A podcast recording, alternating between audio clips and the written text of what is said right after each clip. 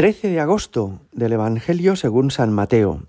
En aquel tiempo le presentaron unos niños a Jesús para que les impusiera las manos y orase, pero los discípulos los regañaban. Jesús dijo, Dejadlos, no impidáis a los niños acercarse a mí, de los que son como ellos es el reino de los cielos. Les impuso las manos y se marchó de allí. Palabra del Señor. Hace unos años me decía una pareja joven, Padre, la vida nos cambió poco cuando nos casamos, cuando contrajimos matrimonio, pero nos ha cambiado por completo cuando ha nacido nuestro primer hijo. Efectivamente, cuando nace un niño en una familia, les cambia la vida a la madre y al padre, porque ya a partir de entonces difícilmente pueden pensar en sí mismos, porque tanto de día como de noche tienen que estar pendientes de si llora, de si tiene hambre, de si hay que cambiarle los pañales, de si es la hora de bañarle. Un niño, de alguna manera, nos cambia la vida porque se convierte como en el centro de la familia. Mientras que son novios, es fácil que el hombre y la mujer se pasen el tiempo pensando el uno en el otro.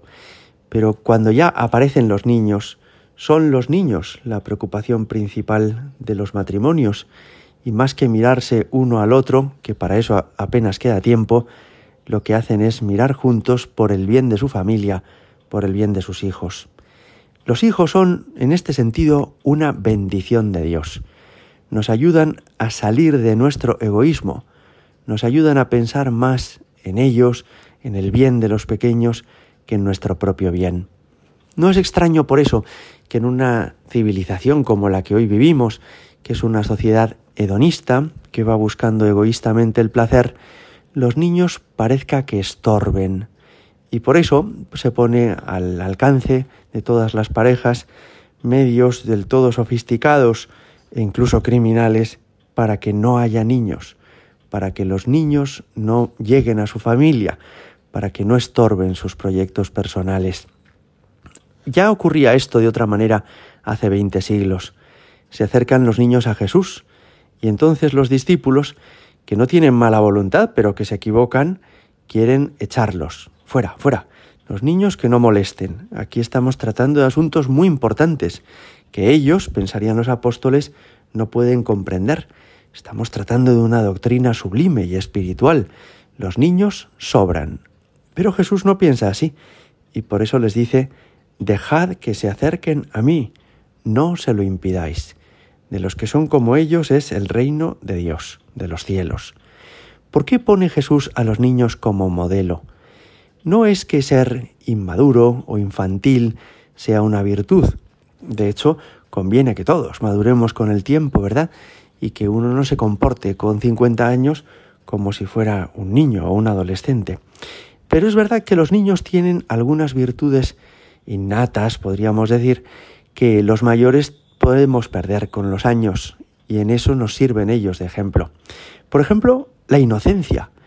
Los niños pueden ser a veces traviesos y pelearse unos con otros, o llorar, o gritar, pero no, no conocen la maldad, es decir, no conocen como los razonamientos perversos, no son mal pensados, ni son tampoco soberbios en el sentido de que pretendan imponerse a los demás y humillar a los otros. Los niños suelen tener esta virtud preciosa de la inocencia hasta que alguien o ellos mismos lo estropean, ¿verdad? Hoy nos pone el Señor a los niños como ejemplo y en esto les podemos imitar. Ojalá tengamos un corazón sencillo como los niños. Ojalá no seamos enrevesados, retorcidos, mal pensados, sino que seamos sencillos como son ellos, como son los pequeños. Jesús dice a los que son los que son como ellos son los que entrarán en el reino de los cielos.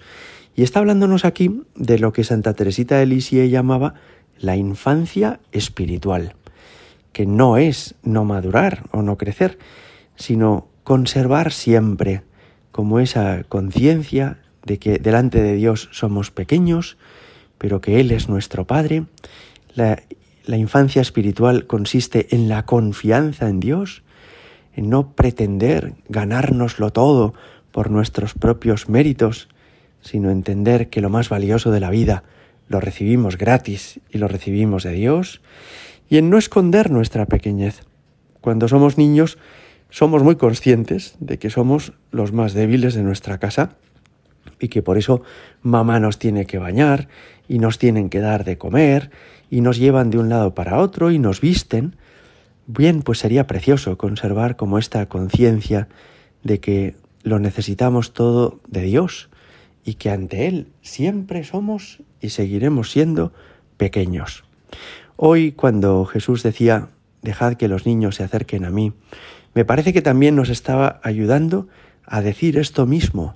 Ojalá nuestra sociedad diga, dejemos que los niños se nos acerquen.